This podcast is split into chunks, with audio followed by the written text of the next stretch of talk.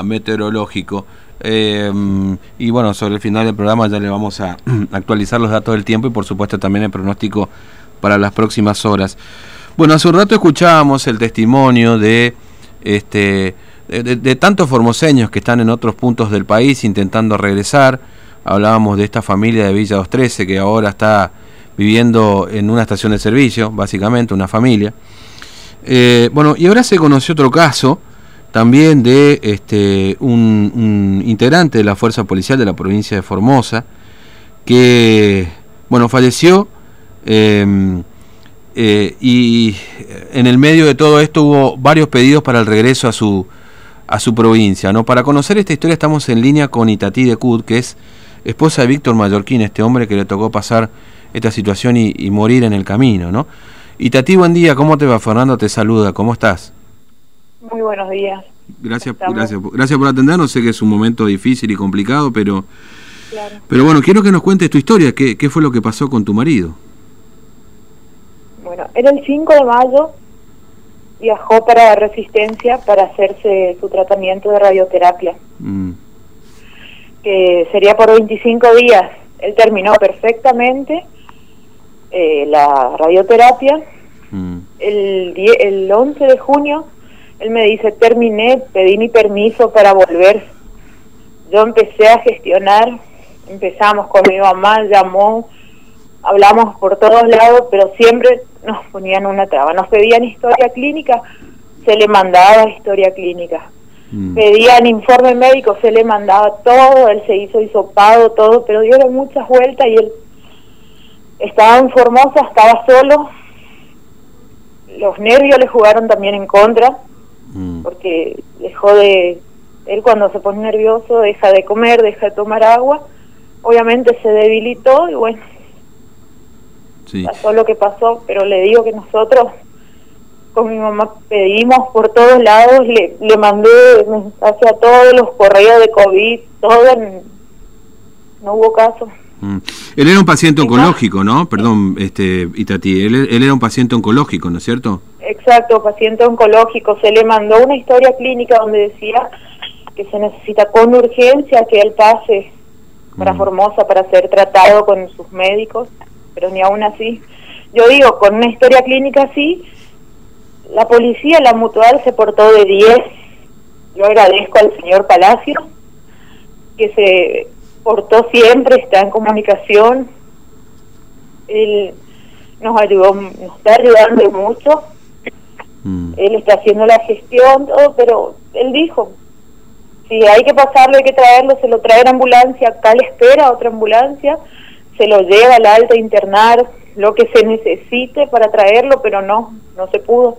Mm. No me aceptaba, faltaba una firma, no, Claro, el problema, perdón, este, el problema era que no tenía, que no le daban la autorización de ingreso a la provincia, eh, siendo un paciente oncológico, digamos.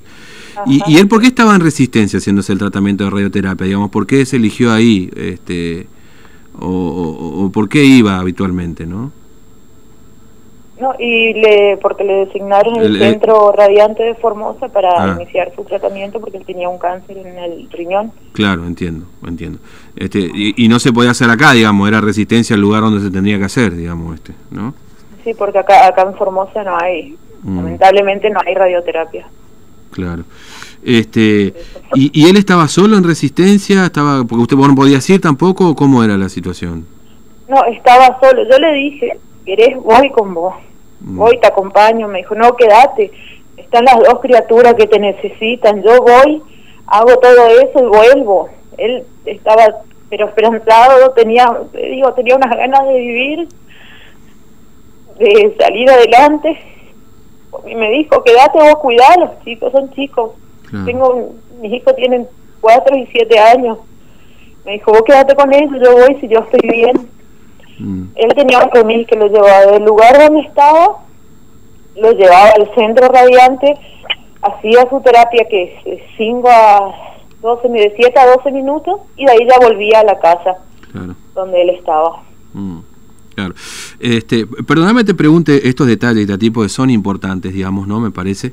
Él, él había sido derivado desde Formosa a este centro de radioterapia y de este centro de radioterapia, completando estos 25 días que vos me mencionabas, ya estaba en condiciones de volver también con derivación, digamos. Y esto, esto todo ocurrió con todo legal, con papeles. Te pregunto esto porque vos todo, que... Yo tengo todo legal, tengo todos los papeles, tengo los mails que se le mandaban cuando me contestaban ellos, que me mm. pedían los papeles, al minuto que ellos me pedían, yo le mandaba los papeles, pero ni aún así ya no, no sabíamos más qué hacer para que para que acepten ese permiso. ¿Cuántos años tenía Víctor Itati? 44. 44. Él era efectivo de la policía de Formosa, ¿no es cierto? Sí. Sí, de muchos años de, este, de, en la fuerza ya tenía. Sí. sí. Eh, y, y, y, cuándo falleció lamentablemente tu marido y ti? El viernes pasado, el 3, el 3 de julio. 3 de julio, Y ahora están viendo para que para traer su cuerpo, digamos, que, que, están, ¿cómo están en esta instancia ahora? Lo cremaron y están esperando el certificado de función para traerlo. Eh, eh, vos, decías también, en parte de lo que contabas en tus redes sociales, que le hicieron al hisopados de COVID-19, ¿no es cierto? Sí. Para descartar cualquier posibilidad. tenía todo, todo, todo. Con hisopado, todos los papeles legales, ni aún así no lo dejaron entrar. Mm. Y yo digo, siendo un paciente oncológico, presentándole todas las pruebas de que él necesitaba tratamiento, eso de jugar con pues la salud con la vida de una persona. Porque está bien, él estaba en resistencia, pero se internó, ahora está un, día medio se internó y ya pasó lo que pasó. Claro. No sé cómo no, la verdad no, no tengo explicación por qué hicieron eso con él. Yo le mandé mensaje al correo del ministro, el señor González, mandé al señor el correo del señor décima todo a todo le pedí por favor pero no no hubo caso. Mm, no te daban respuesta o, te pedían más papeles digamos este era pedían papeles. Sí sí sí. Y pedían mm. se le mandaba y no, no había caso. Claro este bueno lamentablemente te, terminó falleciendo nos vamos solos este en resistencia solo solo allá y sigue solo. Qué pena sí, son cenizas pero está ahí nosotros sus familiares no podemos ni siquiera todavía despedirlo no podemos hacer nada acá imagínense la impotencia que uno siente. Terrible terrible. No tengo palabras la verdad. Seguramente eh, bueno, Itati, gracias por atendernos en este momento y bueno, estamos a disposición para cuando, bueno, quieras, este, eh, eh, no sé, contar, porque en definitiva, mira, recién hablábamos con otra familia y la verdad que uno va contando cada historia terrible que, que, es producto un poco de todo lo que nos pasa en el medio de esta cuarentena, esta pandemia y también a veces de, de la no mirada o, de no tener una mirada sensible, me parece, ¿no? Con, con mucha gente que, que pasa por esto. Bueno, gracias a ti y, y, mis pésames por este momento. muchísimas gracias. Hasta luego. Gracias por comunicarte. No, por favor, a su disposición, ¿eh? hasta luego.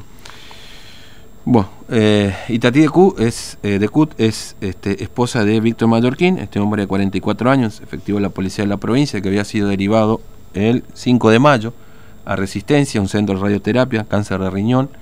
Su tratamiento terminó el 11 de junio, a partir del 12 de junio empezó esta odisea para que regrese a Formosa para continuar con su tratamiento oncológico, digamos, con sus médicos aquí, en el hospital de alta complejidad, por supuesto, con, cumpliendo con la cuarentena y con todos los hisopados correspondientes, ser un paciente oncológico. Lamentablemente eh, no se le permitió el ingreso y falleció en resistencia, solo.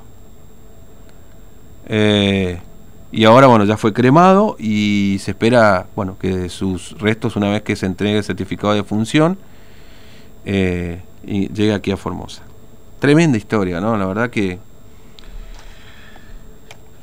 uno a veces no sabe cómo encarar este tipo de cosas, ¿no? Porque miren que recién veníamos a escuchar esta situación de esta familia y, y honestamente esto a uno lo descoloca, ¿no? Miren que hemos pasado por muchas cosas, ¿no? Y la verdad que Nosotros acá siempre tratamos de ponerle el oído a todos ustedes y uno conoce historias difíciles, duras. Eh, me imagino la impotencia ¿no? de, esa gente. ¿Qué más se puede decir? Bueno, son las 11.49, ya estamos ahí sobre el final del programa. Sabemos que tenemos un conflicto